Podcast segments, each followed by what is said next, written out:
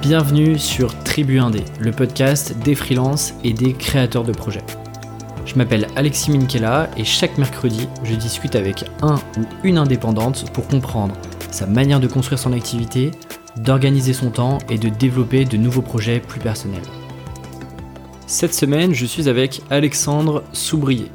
Alexandre, il est freelance depuis presque 15 ans et a créé son studio de motion design qui s'appelle Moon Palace. Et concrètement, il réalise des films graphiques pour ses clients. Mais c'est pas tout ce qu'il fait, puisqu'il est aussi le créateur du podcast Exquise Esquisse. Déjà 35 épisodes où il va à la rencontre de créatifs d'horizons différents pour comprendre les coulisses des métiers de la création. Des graphistes, des auteurs, des scénaristes, des illustrateurs, bref, il y a de quoi faire. Quand j'ai rencontré Alexandre pour la première fois, j'ai vraiment été impressionné par son parcours et surtout la motivation de vouloir en faire toujours plus que les autres. Il n'a pas fait d'école d'art mais bien une école d'ingénieur, et à 30 ans, il se dit qu'il ne peut pas continuer de faire quelque chose qui ne lui plaît pas, alors il change tout simplement de vie et devient indépendant. Et dès le départ, les choses ne sont pas si faciles que ça, tant sur le plan business que compétences. Quand je discute avec lui, je comprends vraiment bien que la réussite n'arrive pas du jour au lendemain. Et en parlant de réussite, je lui ai demandé ce qu'il avait mis en place dans sa vie et son organisation pour en arriver là où il est. On a aussi parlé de son parcours bien évidemment et de l'importance de partager ce que l'on fait pour se rendre visible et exister aux yeux de ses clients. On a également parlé de la standardisation des contenus qui est notamment liée, je pense, aux réseaux sociaux et au regard des autres. Je lui ai posé plein de questions sur le podcast et sa manière de garder le rythme depuis un an et demi. Et puis on a parlé de l'importance du réseau et de sa gestion de sa trésorerie, deux choses très importantes quand on est indépendant. Il m'a aussi partagé plein de ressources super cool. Vous pouvez retrouver une synthèse de l'épisode en rejoignant la newsletter du podcast sur aleximinkela.com. Je m'arrête là et je vous souhaite une très bonne écoute. Bienvenue Alexandre. Bah, merci de m'avoir accueilli. Pour mettre un peu de contexte aux, personnes qui vont nous écouter, on est, on est dans un lieu un peu différent d'habitude. Là, on s'est professionnalisé. On dirait. Puisqu'on est, euh, du coup, on est dans un studio et c'est le studio dans lequel tu enregistres toi-même euh, tes podcasts, c'est ça? Voilà. En fait, euh, je travaille dans un espace de coworking qui s'appelle le Remix Coworking et qui a quatre espaces dans Paris. Et du coup, moi, je travaille dans un espace en open space avec plein de gens dans l'espace. Et euh, ils ont un autre espace où il y a aussi plein de gens, mais en plus des bureaux, une salle de cinéma, un salon de tatouage avec Frédéric Agide, qui est juste derrière le mur. Et c'est-à-dire un salon de tatouage dans le dans l'espace? Dans l'espace, ouais. En fait, c'est un, un, salon de tatouage avec tous les outils. Et euh, c'est là où il fait ses tatouages.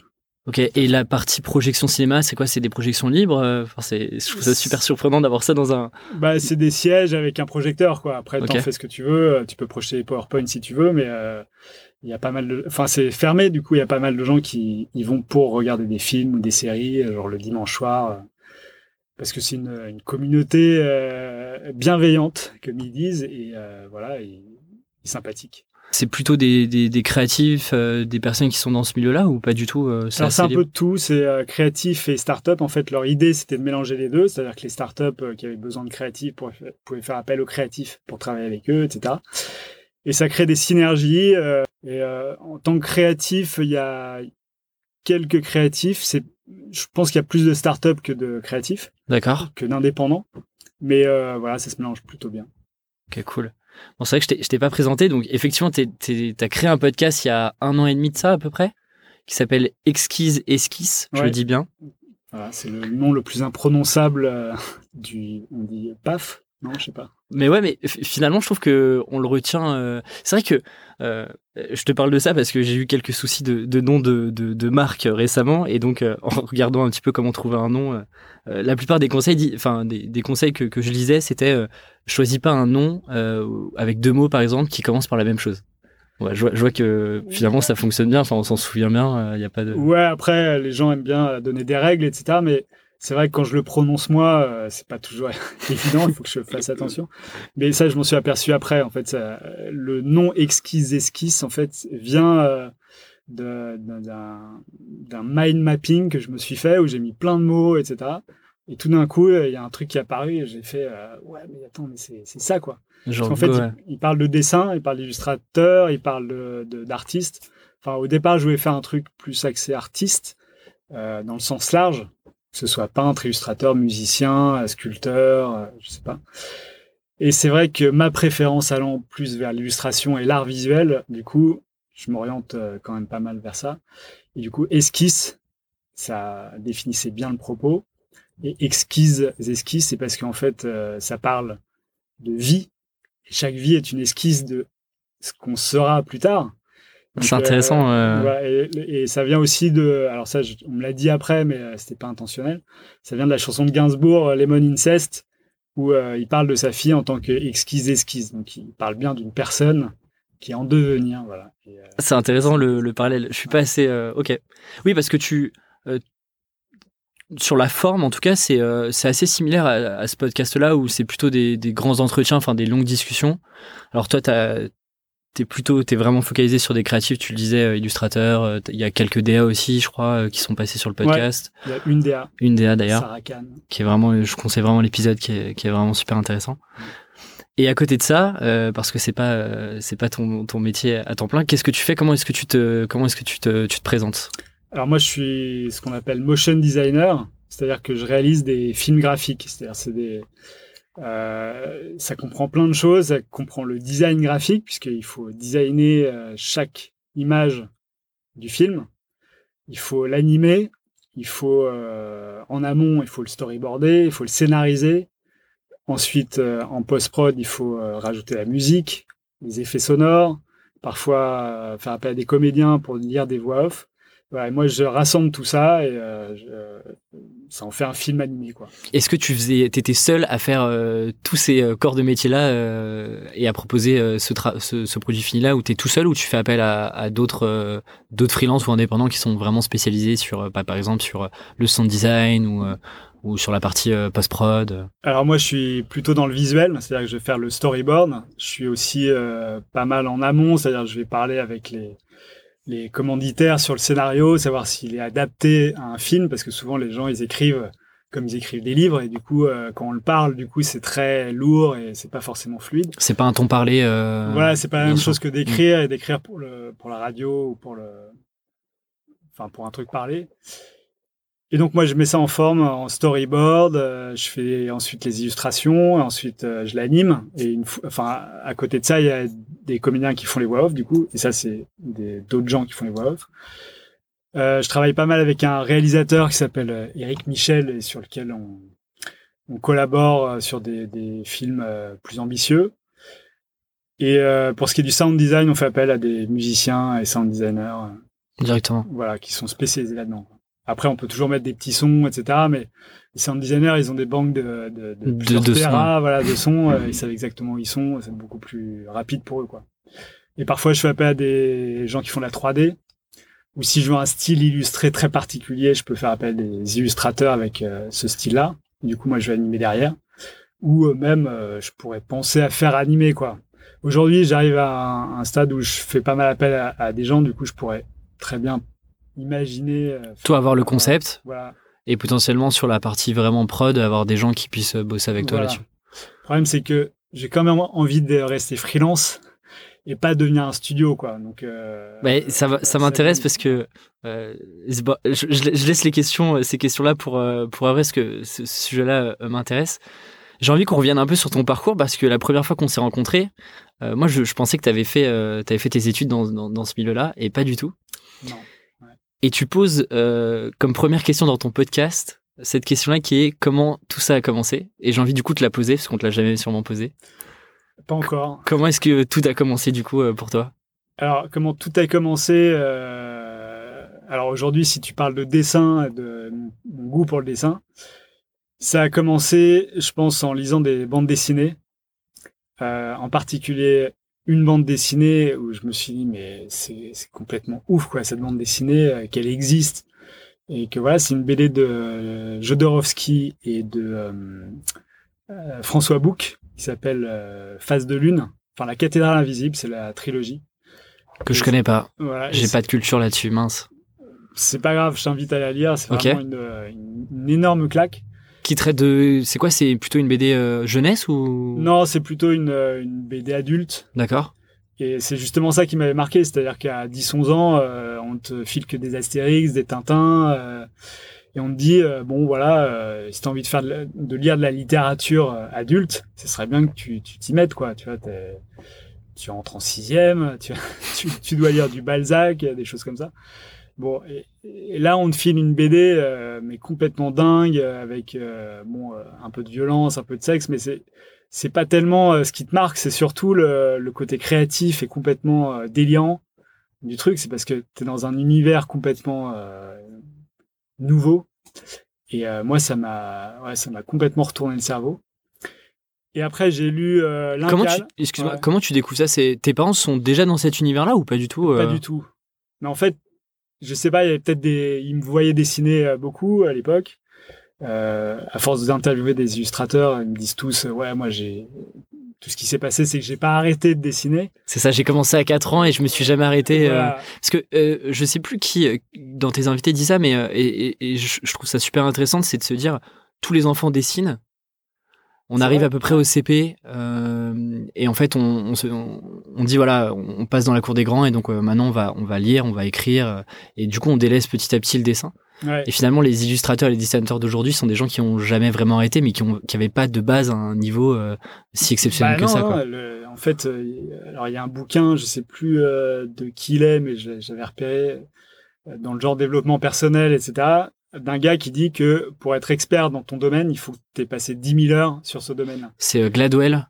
C'est Malcolm probable. Gladwell. Ouais, voilà. Peut-être ouais. Outliers ou. C'est possible. Ouais. Ouais, je ouais, je pense que c'est celui-là. Ouais.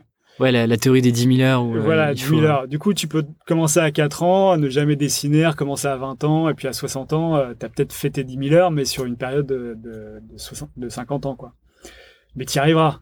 Et puis, il y en a d'autres qui font leurs 10 000 heures en 10 ans, quoi. ouais, c'est ça. Euh, voilà.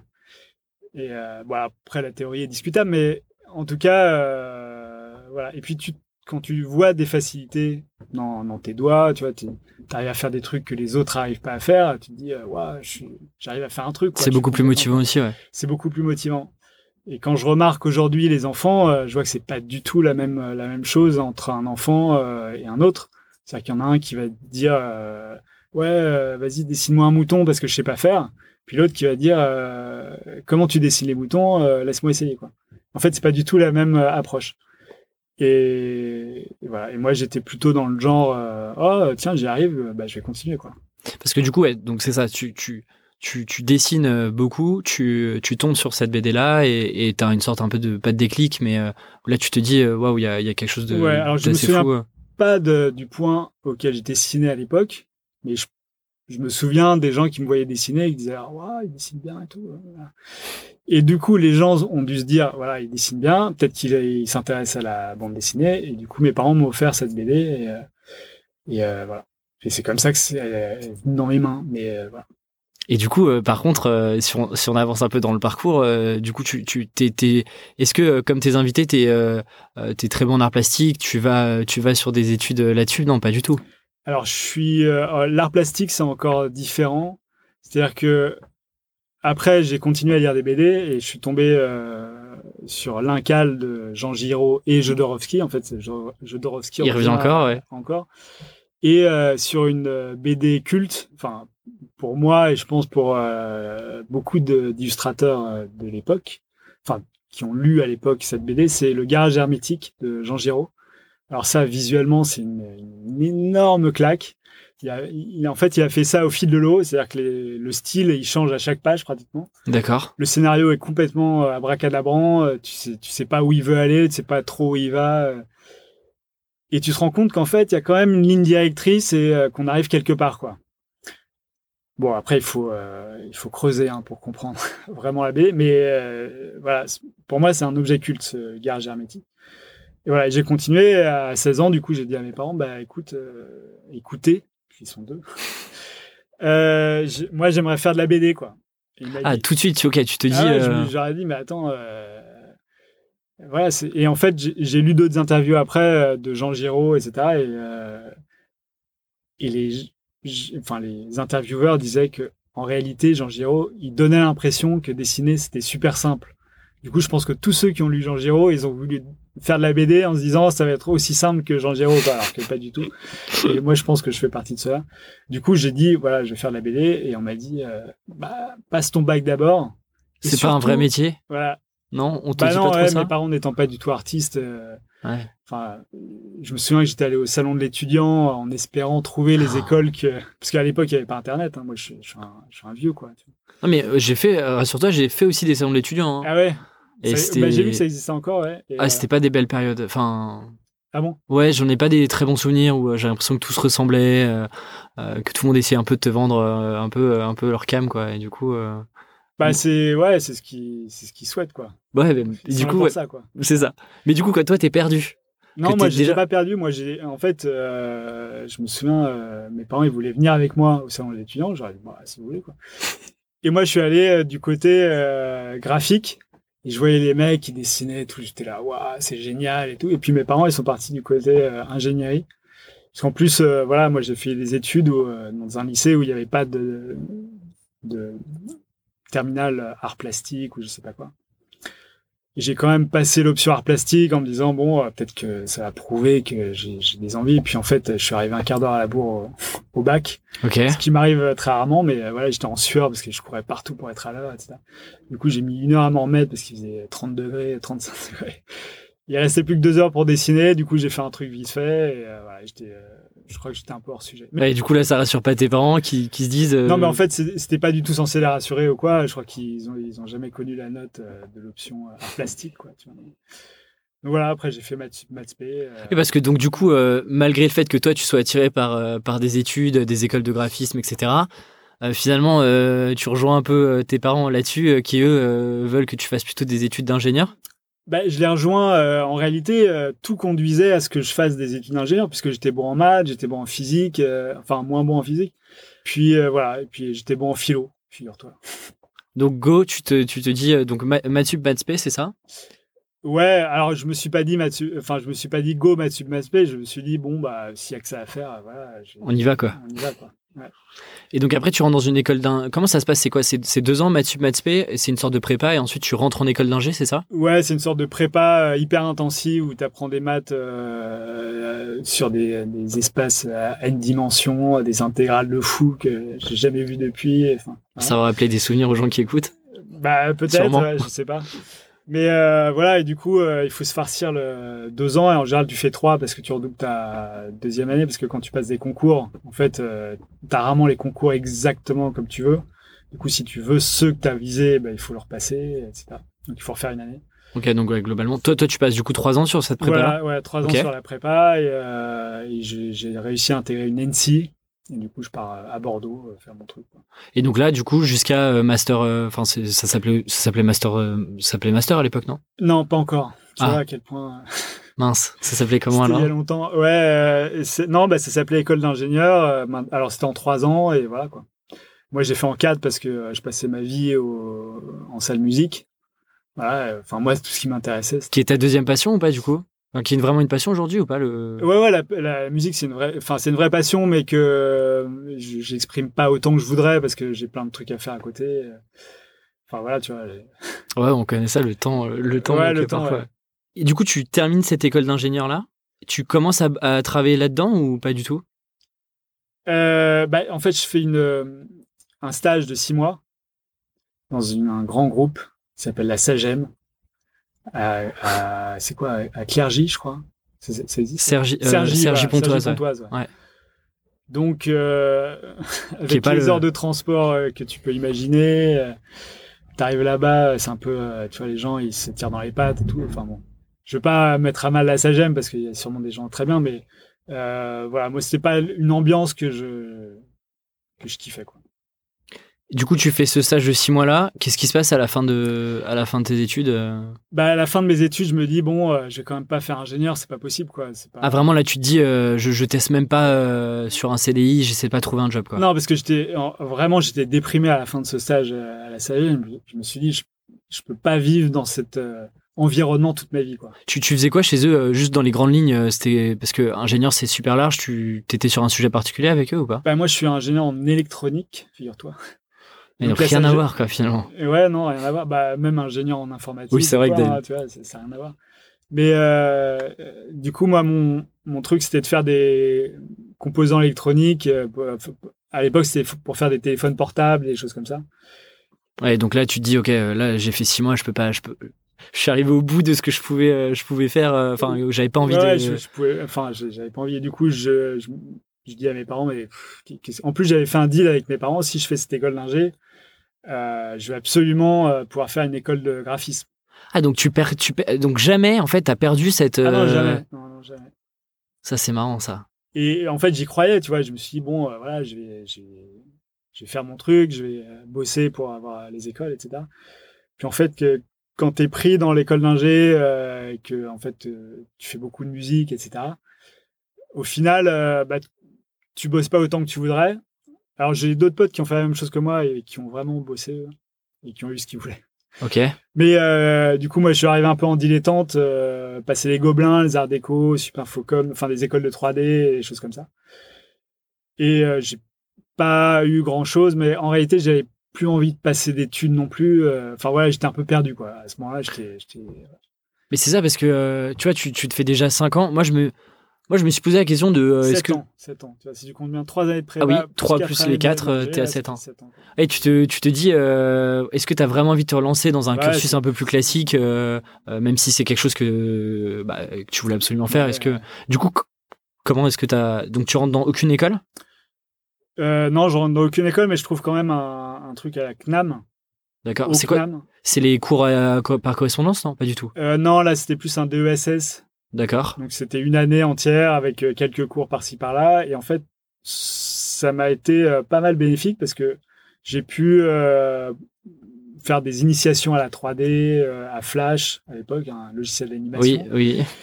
qui existe toujours, hein, mais bon, voilà. Et euh, Qui est moins, quasiment plus utilisé, si.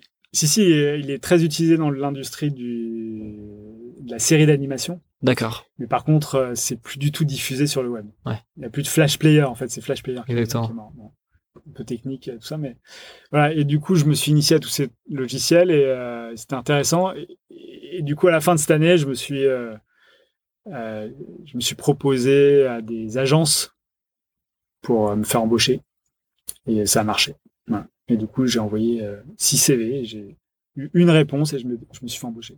Et donc là, tu rentres dans, dans une agence euh, du coup graphique, enfin pour- faire du. Déjà, déjà à l'époque, tu faisais euh, donc t'as directement commencé par de l'animation. Tu faisais déjà du motion ou? Non, en fait, dans, ce, au- dans le cadre de, du CNAM et de la, du mémoire de fin d'année, en fait, je faisais des petites animations euh, pour le mémoire, en 3D, en anime, etc. Et du coup, je me suis initié comme ça. Mais en fait, l'agence qui m'a recruté, elle cherchait un développeur, essentiellement. Ah oui, ok. Et euh, comme c'était une agence de com, je me suis dit, bon, ils cherchent un développeur, certes, mais euh, peut-être que je vais pouvoir bifurquer et devenir directeur artistique. Et c'était au moment de la bulle Internet, du coup, tout le monde cherchait des gens à embaucher. Oui, et puis il y avait beaucoup plus. de- Enfin, tu t'es dit, il y a l'opportunité de d'évoluer vite parce que tout va bien. Enfin, tout va changer très vite et donc. euh, Et, Ouais, voilà. ouais. et tu restes combien de temps dans cette agence? Enfin, comment ça se passe euh, Bah, je reste 4 ans, euh, le temps de me faire embaucher en tant que développeur, de, euh, de m'essayer à plein d'autres trucs parce qu'en fait j'étais un peu tout seul. En fait, c'était au moment où Internet com- commençait à exploser, du coup, euh, bulle Internet et explosion d'Internet.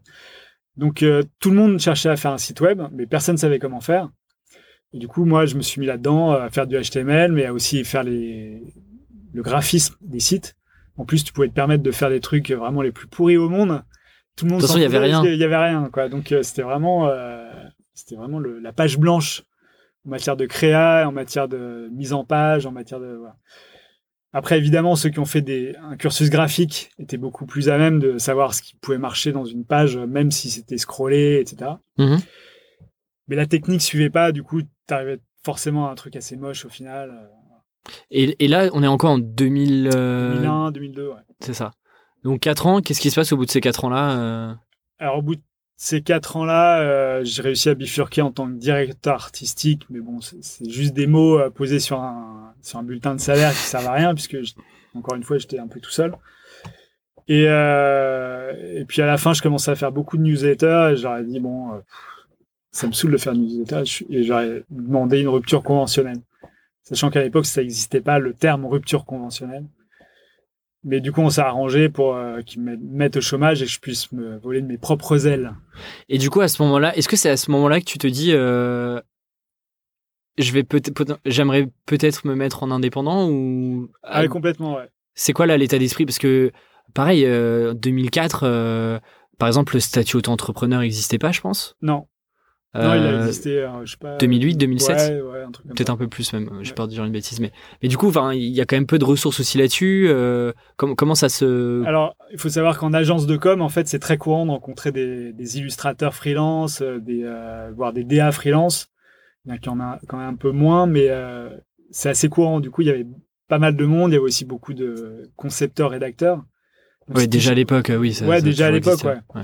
Donc, le statut de freelance existait déjà, c'est-à-dire en fait, le statut d'auto-entrepreneur correspond pas à un statut de freelance en matière de création. Tu euh, es à la maison des artistes et ensuite euh, c'est trucs d'impôts. Il y a celui qui gère ton, ta relation à la, et celui qui gère ta relation euh, aux impôts euh, sur le revenu. Ok, parce que toi du coup aujourd'hui tu es encore à la MDA. D'accord. Et donc, tu as toujours un statut d'auto-entrepreneur ou aujourd'hui, tu as une. J'ai jamais eu, en fait, de statut d'auto-entrepreneur. Parce que au moment où j'ai démarré, euh, déjà, j'étais au chômage. Et c'est en fait, c'est une, euh, une, histoire de statut euh, auprès des, des impôts. C'est-à-dire que la, Maison des artistes, elle gère ta relation à l'URSSAF. D'accord. Tu vas payer moins de charges parce que tu es un artiste, que tu galères uh-huh. et que voilà, si tu payes 50% de charges tu vis plus ça? Tu vis plus et tu fais plus de création. Et du coup, au départ, c'est pour promouvoir la création. ce qui était euh, très bien, tu vois. Aujourd'hui, ils sont en train de tuer tout ça. C'est aussi la raison pour laquelle je fais mon podcast, c'est pour valoriser un peu euh, toute cette euh, matière créative. Créative. Et, et, en même temps, quand tu, tu as une, une, feuille de déclaration d'impôt et tu dis, voilà, je suis déclaration en déclaration contrôlée, ça s'appelle ça BNC, euh, c'est-à-dire euh, bénéfices non commerciaux, euh, non professionnels, parce que tu vends pas de biens spécifiquement.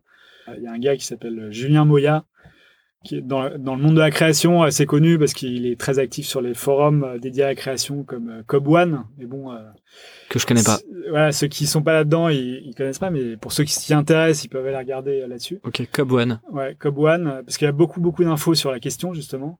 Et c'est quoi C'est un, un, forum, c'est ça Voilà, c'est un, forum de graphistes et d'illustrateurs où, on échange beaucoup sur euh, et toi, euh, tu payes combien euh, Tu t'es déjà fait entuber par un client Comment tu, tu, gères les droits d'auteur Enfin, plein, plein, plein de questions. Et Julien Moya a réuni pas mal de ces questions dans un livre. Je sais plus comment il s'appelle, mais moi je mettrai le nom dans la, enfin je trouverai le sur son site. Je pense qu'on doit trouver le nom du, du truc, enfin du livre. Mais c'est euh, une mine d'or pour tous ceux qui veulent démarrer. Quoi. Ok. En dans la création.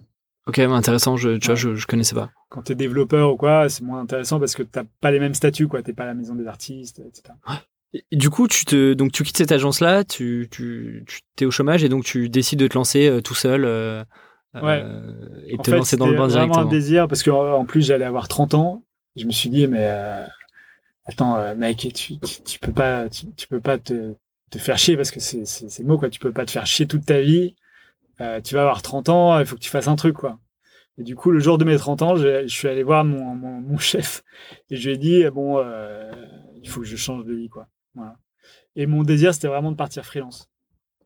Tu savais déjà, avais déjà une vision de où est-ce que tu voulais aller, euh, qu'est-ce que tu voulais vraiment faire en freelance et tout ou Alors j'avais encore, des idées, je, je, savais où je voulais aller, c'est-à-dire faire de l'animation, faire des clips, la pub, c'est moins ce qui m'intéressait parce que euh, c'est très normé, euh, c'est des rythmes complètement absurdes. Les gens ils t'appellent euh, la veille pour pour le lendemain. Ouais, avec des deadlines super short. C'est pas parce qu'ils ont ils ont pas le temps, hein, c'est juste parce qu'ils ont pas envie de le, faire à temps quoi. Et du coup, toi, tu es au bout de la chaîne et tu. tu prends la, maximum de pression et de stress et. Ok. Donc bon, c'est c'est pas un monde très bienveillant quoi la pub, à mon avis. Mais donc déjà, en fait, là, ce que je comprends, c'est que tu quand même, dès le départ, euh, déjà une vision sur les clients, enfin en tout cas la scie potentielle avec lesquels tu as envie de travailler. Et, euh, et puis plus ou moins euh, le, le, périmètre d'action que tu as envie d'avoir en tant que freelance, quoi, finalement. Ouais, voilà. Mais en fait, moi qui n'ai pas de parcours graphique, qui était dans une agence pendant 4 ans, assez seul, même s'il y avait des gens, tu vois, qui, qui m'épaulaient, qui me disaient ouais ça c'est pas mal, ça c'est bien, ouais tu peux faire mieux comme Mhm. ça, etc. Mais c'était très succinct, il n'y avait pas une, ils essayaient pas de me former absolument au monde de graphique, monde graphique. Du coup moi je suis parti en freelance euh, comme ça, tu vois, avec mon idée en tête, et je suis arrivé dans le monde de, du freelancing, à aller chercher des clients, machin. Et là je me suis pris une énorme claque dans la gueule parce que en réalité, euh, j'étais pas du tout au niveau, quoi. Mais alors, t'étais pas au niveau sur la partie, euh, sur la partie euh, euh, compétences ou sur la partie euh, business? Sur bah, un peu tout, parce que business, en fait, tu le découvres au fil de l'eau. Tu, tu te dis, euh, ah ouais, euh, le client, il me paye 200 euros, j'y passé 10 jours, euh, comment c'est possible. Et voilà, bon, t'apprends ça euh, par expérience, mais Sur la partie du coup plutôt compétences voilà, euh, plutôt compétences où, euh, tu vois, je faisais des appels d'offres, euh, puis j'en gagnais euh, pratiquement aucun au, dé- au départ, tu vois. Et euh, du coup, les gens, ils me disaient, bon, tu vois, c'était pas mal, mais bon, t'es pas allé au bout de ton truc, etc. Et du coup, je me suis posé plein de questions. J'ai demandé à des potes, et puis les potes, ils m'ont dit, non, mais ce que t'as fait, c'est de la merde, quoi. Soyons clairs, quoi.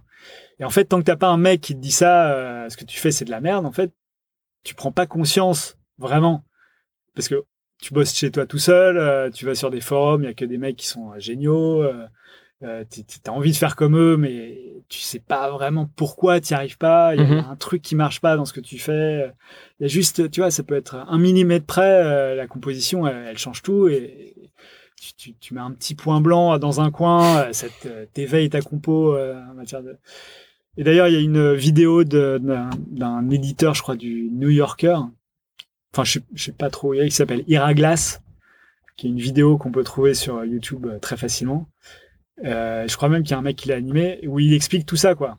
Il explique ce moment où euh, tu sais pas pourquoi t'es pas aussi bon que les gars que tu admires, mais euh, voilà, ton, ton but c'est de travailler, travailler, travailler jusqu'à ce que tu arrives à faire comme eux, sans faire ce qu'ils font eux, mais en faisant ce que en ayant ta patte. ta Mais alors- patte à toi. toi. Comment tu changes de, euh, tu vois, je comprends le, ok, le constat c'est, euh, je suis pas encore au niveau, mais alors tu le dis très bien, t'es es tout seul, tu travailles de chez toi. euh, Qu'est-ce qui te fait euh, évoluer euh, Parce que tu te formes quoi? Tu te formes tout seul euh, Tu te, tu travailles euh, avec d'autres personnes? Comment ça, comment tu prends conscience de ça et tu te dis, ok, euh, je suis pas au niveau et euh, euh, il faut que j'atteigne tel niveau et voilà comment je vais, je vais réussir à, combler le, gap, quoi. Bah, tu t'inspires de plein de trucs, tu essaies de voir pourquoi euh, ça, ça marche pas, tu demandes à des potes, tu vas sur des forums, tu leur dis, mais attends, euh, voilà, euh, pourquoi euh, moi ça marche pas, pourquoi lui ça marche, quoi, tu vois. Et il y a un forum qui s'appelle Café Salé aussi, euh, pour les, dédié aux illustrateurs. Euh, je pense que la, la moitié des illustrateurs français euh, Sont dessus. ils sont dessus, ouais, voire plus.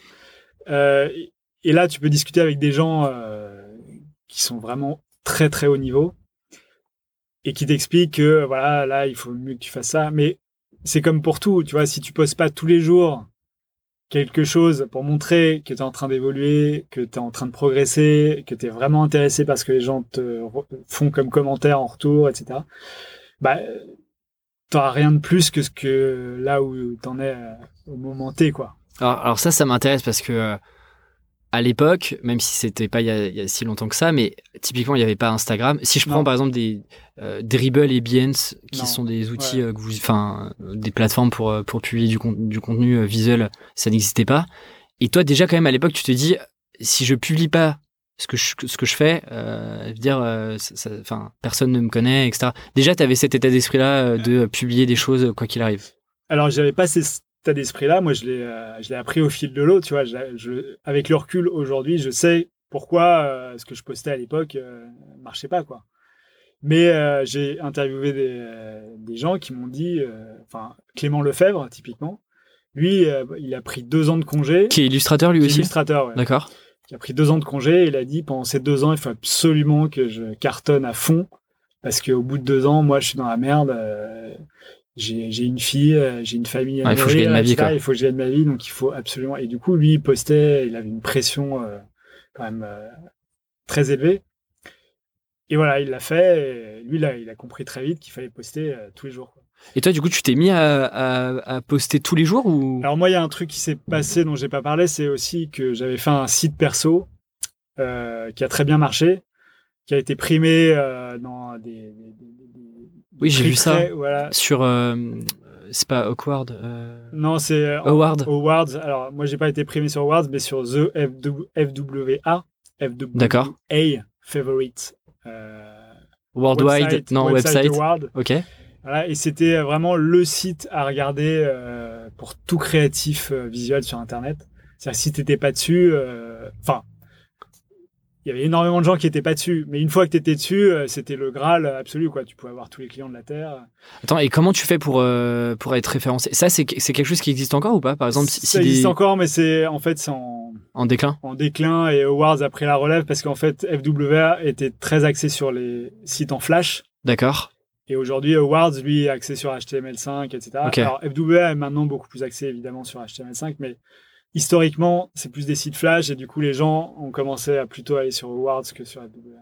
Et je me dis, enfin, il y avait déjà à l'époque euh, quand même beaucoup, beaucoup de sites. Comment est-ce que tu fais pour, euh, du coup, tu crées un site qui est un site vitrine euh, pour parler de toi ou c'était Ouais, un site ultra moi, conceptuel? Voilà. Mais bon, moi, j'étais, je faisais du Flash, du coup, il fallait que je fasse un site qui pète, et tout ce que je, voilà, j'ai, mis tout ce que j'avais dans mon site, en me disant, euh, ouais, ce petit truc, machin, euh, je suis- voilà. C'était une histoire de détails euh, vraiment infime, quoi. Des, des détails tant dans le développement que dans le graphisme. Dans l'animation, que tu scrolles, etc. voilà, exactement. Et donc tu te fais, euh, donc tu te fais. euh, Et je me fais, en fait, je poste le truc sur un forum, je sais plus, c'était Flash Express à, à l'époque, je crois.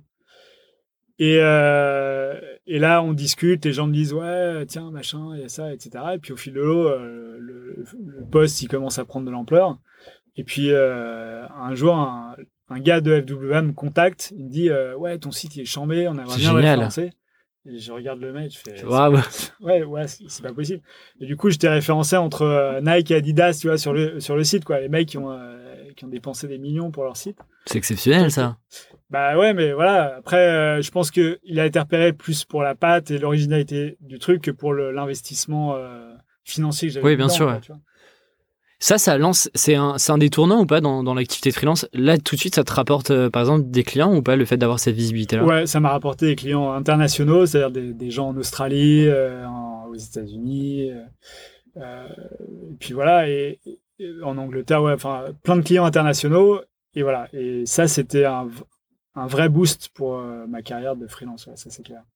Et est-ce que, du coup, à partir, euh, si je, je remets euh, le wagon là où on était, ou euh, sur la partie publication un peu quotidienne, Ouais. c'est à partir de là où tu te dis, il faut que je montre plus souvent mon travail parce que en fait ça plaît, etc. Ou En fait, moi j'avais une, une vision très égocentrée de ce que je devais faire. Ouais. C'est-à-dire que moi je suis pas du tout commercial, je, je déteste vendre mon ce que je fais, enfin, aller chercher les clients et, et leur dire les gars, je fais des trucs chambés. Ça, ça te voir. plaît pas ou c'est que t'es pas à l'aise? Je suis pas à l'aise. Ouais, je suis, je suis pas à l'aise. Du coup, euh, c'est, excuse-moi de te couper, c'est marrant parce que euh, euh, quand tu fais de la, quand t'es dans des écoles de créa, etc. ouais. ou de design, peu importe. euh, à chaque fois, les, même quand on entend tes invités et, et d'autres créas que je connais, me disent ouais c'est cool, mais en fait il y a une grosse désillusion quand tu sors de ça parce qu'on te dit c'est super bien ce que tu fais, t'es très bon, tu fais partie des meilleurs, etc. Mais on t'apprend pas à, à valoriser ton travail, à, le- à le, à plus ou moins le montrer et à surtout à te vendre en fait. On t'apprend pas à te vendre, non. Mais on, on t'apprend pas à ce que sera la réalité de ton métier euh, quand tu y seras euh, après. Et du coup, com- comment tu fais quand t'es euh, t'es créatif? Si j'en- j'englobe, je fais je fais très large en parlant de créatif, mais tu fais comment du coup aujourd'hui si t'as envie de te lancer en freelance C'est quoi? C'est euh, du coup suivre peut-être des formations à côté, rencontrer d'autres gens. Alors, le, le truc de la formation, c'est encore autre chose parce que c'est quelque chose de très technique. Mais en fait, il y a des très mauvais artistes qui se vendent très très bien. Ouais. Il y a des très bons artistes qui se vendent très très mal. Et l'un dans l'autre, en fait, c'est l'artiste qui va savoir se vendre, qui va, Bah, qui ouais. être beaucoup plus vu et euh, qui va avoir beaucoup plus de boulot que l'artiste qui est super bon, etc. Donc, il faut savoir comment se rendre visible, en fait. Et ça, c'est euh, ça, c'est quelque chose que j'essaye de faire euh, au mieux, de se rendre visible, même si, enfin, tu vois, moi, je, je suis pas dans le monde des réseaux sociaux, etc. Mais euh, mon site qui a gagné le FWS, pour moi, c'était une des manières de se rendre visible, c'est gagner des prix, tu vois. Et tu l'avais fait dans cet objectif-là ou pas? Je l'avais fait dans un objectif d'être repéré, ouais. Ouais, c'est intéressant. pas de gagner ce prix-là en particulier, mais d'être repéré.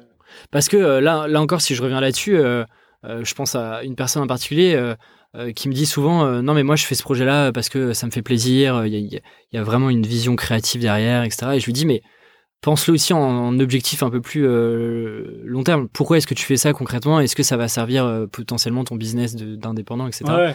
Et euh, parfois, on oublie un peu ce truc-là où on se dit un peu le pas le syndrome de l'artiste, mais non, mais je fais quelque chose d'abord de beau et puis après, on verra si ça plaît ou pas. Mais du coup, toi, tout de suite, tu as l'objectif de faire quelque chose qui te plaît, qui te représente, mais avec l'objectif de gagner en visibilité, potentiellement te faire repérer, etc. Ouais. Bah, j'avais interviewé aussi une, nana qui s'appelle Julie Flejac et qui disait euh, si, tu fais pas quelque chose de personnel, ça aura jamais rien d'unique. En fait, le, le, seul être unique qui existe, c'est toi, quoi. Si tu commences à copier des gens pour faire comme eux, bah, t'es plus unique. Tu es juste la copie de celui que t'auras copié, quoi. Et si tu gardes en vue euh, ce que tu as en toi, en fait, bah, le truc, si tu te fais plaisir et qu'en plus tu fais des choses sans trop regarder ce qui se fait à côté, bah forcément, à un moment donné, il y a quelque chose de, qui t'appartient qui va sortir. Quoi. Et donc quelque chose d'unique, et donc quelque chose de repérable. Et c'est intéressant ce que tu dis parce que euh, moi j'ai l'impression quand même que euh, bah, tu, tu, parlais des réseaux sociaux et je pense que c'est en une des causes. Et tu vois, par exemple, moi, dans mon. Je trouve qu'il y a. Tout se ressemble, quoi enfin tout tend à se ressembler de plus en plus. Bah oui, mais pourquoi? Parce qu'en fait, les gens regardent Instagram, ils aiment bien ce qu'ils voient sur Instagram, ils essaient de reproduire ce qu'ils voient, ils le postent sur Instagram, ça plaît à d'autres gens qui voyaient pas forcément les premiers trucs, et du coup, tu rentres dans un dans un espèce de cercle vicieux où tout le monde fait peu, à peu près la même chose. Et euh, c'est super Instagram, tu vois, tu as, tu as plein de choses euh, géniales euh, et, et, super belles et vraiment inspirantes. Mais voilà, ça, ça son mauvais côté, c'est-à-dire que tout le monde regarde la même chose et aime la même chose. T'es sur Instagram, toi, ou pas? Moi, je suis, je suis sur Instagram, mais j'y poste des sketchs plutôt euh, vite fait, plutôt que des, des, gros trucs finis. Quoi. Et ce que je voulais dire aussi, il y a, euh, tu vois, il y a beaucoup de concept artistes qui m'ont dit qu'il y avait une, y a une plateforme qui s'appelle ArtStation, qui est aussi dédiée et où tu vois des trucs mais monstrueux quoi. Les gens ils posent des, ah, il y a des trucs fous, hein. des peintures magnifiques et voilà. Mais si tu regardes bien, en fait, tout se ressemble à peu près, quoi. Mais oui. Mais c'est comme euh, sur un, autre sujet que je connais mieux, qui sont les startups euh, et notamment les SaaS, donc les logiciels. Ouais. Bah, quand tu regardes les landing pages, les, les, les pages d'accueil, des... mais tout se ressemble quoi. C'est plus ou moins les mêmes illustrations, c'est plus ou moins la, la même organisation. Euh, euh Alors on peut aussi parler de la standardisation visuelle d'Internet, c'est-à-dire qu'il y a des grosses tendances qui font que les, tous les sites se ressemblent à un tenté. Et voilà. Après, bon, c'est des c'est aussi pour ça que j'ai quitté le monde de l'internet euh, statique, c'est-à-dire qu'une fois que Flash était mort, bah, il fallait bien se réorienter. Bien sûr. Et euh, l'internet statique, euh, enfin c'est des emmerdes techniques et en même temps c'est une standardisation parce que la plupart des gens utilisent WordPress. Du coup, tu es contraint dans un format. Bien sûr tu peux pas faire ce que tu veux. Ce que tu faisais en Flash euh, il y a 10 ans, bah, tu mets euh, trois fois plus de temps à le faire parce que tu as plein d'autres contraintes comme le responsive design, c'est-à-dire s'adapter au téléphone, euh, aux, grands, aux grands écrans, etc. Tu as aussi les contraintes de résolution, c'est-à-dire aujourd'hui tu as des écrans qui sont trois fois ou quatre fois plus résolus que ce qu'il y avait il y a 10 ans. Du coup, tu as quatre fois plus d'images à produire tout ce genre de truc fait qu'il n'y a plus de créativité. Quoi. Y a, tu n'as plus la place pour faire un truc qui te plaît vraiment. Tu passes 80% de ton temps à produire des assets, à mettre le truc en responsive. Euh, Alors du coup, comment tu fais toi pour euh, garder ta patte, ne pas te faire influencer? Parce que je suppose quand même que tu euh, continues de, de, bouquiner, de regarder ce qui se fait, d'observer un peu les tendances. Comment est-ce que tu fais quand même pour garder? J'ai l'impression que c'est quand même quelque chose de super dur quand t'es, que, que, ce que tu vends, c'est un peu ta marque et ta patte à toi. Pour faire quelque chose de euh, qui soit personnel, mais qui soit quand même plus ou moins dans la tendance globale euh, et les évolutions qu'il y a. Comment est-ce que tu arrives à garder ta, ta patte à toi Moi, je sais pas si j'ai une euh, patte particulière, si j'ai un style. En tout cas, je pense pas vendre mon style. Par contre, je vends un package. Et, ah, c'est intéressant. C'est-à-dire que quelqu'un qui vient me voir, je vais essayer de, de comprendre vraiment son besoin. et après, je vais essayer de m'inspirer de ce que je connais pour savoir vers où lui veut aller. Et une fois que c'est cette phase d'inspiration euh, euh, est, finie, en fait, moi, je m'inspire plus du tout et je fais mon truc, mes illustrations, euh, je les construis euh, sans penser à rien d'autre. Parce que si tu regardes des trucs pendant que tu, tu fais tes illustrations, c'est là où t'es biaisé. et puis, comment est-ce que tu tu prends tu parlais du coup de, de prendre le besoin des clients, etc. Généralement, on, se dit toujours entre un brief client et puis et puis ce qu'il veut vraiment, il y a, y a souvent un, tu as souvent un écart et euh, le résultat peut être euh, différent. Tu as, des méthodes, je sais pas, est-ce que tu as standardisé pour le coup, entre guillemets, ton approche client ou, ou pas? Alors standardisé non parce qu'en fait le client c'est un humain comme toi et moi quoi. Donc en fait ça match, des fois ça match et des fois ça match pas quoi. Donc il y a des clients qui sont vraiment euh, adorables, des, euh, voilà, des, des, gens qui sont vraiment des crèmes. Et moi j'ai plaisir à bosser avec ces gens-là quoi. Après les gens qui te gueulent dessus et qui te disent ouais tu fais de la merde, moi j'ai besoin d'un truc pour demain. Et ça ça arrive hein, euh, quand t'es créa, ça arrive plus souvent qu'à son heure. Et, et du coup voilà moi j'évite ce genre de clients quoi. Est-ce que tes clients ont. Du coup, là, tu continues à. à... J'ai vu que alors, je sais pas depuis combien de temps tu as ce, ce nom Moon Palace. C'est Moon Palace ou Moon, Place? Moon Palace. Oui, c'est ça, Moon Palace. Tu veux que je raconte son histoire? Tu peux nous raconter euh, son histoire parce qu'il y a quelque chose qui m'intéresse là-dessus, c'est qu'on voit beaucoup de créatifs qui euh, postent, qui euh, interagissent avec leur nom propre. Hmm. Parce qu'ils se disent, voilà, moi j'ai une identité et en fait, tu achètes aussi une personne plus que Comment ça se fait que toi, tu t'es pas dit, bah, en fait, j'ai un site qui s'appelle Alexandre. Alors, c'est une grosse question existentielle. Parce que c'est des questions que je me pose aussi, donc j'en ah profite pour récupérer des, Alors, des témoignages. parce que, en fait, je suis passé par plusieurs phases. Comme je te disais, je faisais du flash et du coup, voilà, quand tu fais du flash, tu fais du développement, tu fais du visuel et tu fais de l'animation. Du coup, tu peux partir dans une de ces trois branches après, une fois que bah, tu fais plus de flash. Quoi. Enfin, en tout cas pour les sites, pas plus d'interactivité, etc. Et euh, moi, j'ai commencé par aller vers le développement, et puis je me suis aperçu qu'en fait, c'était pas vraiment mon truc. Et après, revenir vers l'animation et l'illustration, et là, c'était vraiment mon truc. Et, euh, et, entre les deux, en fait, je suis passé par une phase, une phase où j'ai fait de l'UX design, Ok. Qui est euh, une grosse tendance actuellement. Je sais pas si tu en as entendu parler. Ouais, bien sûr. Ouais. User Experience Design, où en fait tu, tu réfléchis vachement plus à ce que. Au parcours utilisateur, à l'homme qui est derrière la machine, quoi. À savoir comment il réagit à ce que tu lui proposes. Et ça, c'est vachement euh, intéressant. mais là, ça sort de l'animation. Excuse-moi de te couper, mais. Ah, mais complètement. Parce qu'après le développement, euh, j'ai voulu me réorienter, mais je me suis jamais euh, senti illustrateur ou animateur. Enfin, je me suis jamais senti de le vendre vraiment. Et du coup, de me cacher derrière un pseudonyme, c'était la meilleure façon pour moi de dire voilà, c'est pas moi qui le fais. Si vous aimez, bah, c'est super. Je connais le gars qui est derrière, mais si vous aimez pas, bah moi, ça, me passe au-dessus. Quoi. Attends, c'est parce que tu, tu, tu, tu disais que t'étais pas tout seul. un peu psychologique. Quoi? Tu disais que t'étais. étais. Euh, non, non, c'est mon autre moi, quoi. Tu vois. D'accord, ok, ok, ok. La schizophrénie du truc. Mais euh, et du coup, quand je suis passé en UX design où euh, vraiment il y avait de l'humain, etc. En fait, j'ai pensé à, à, passer en, en alexandresoubrier.com.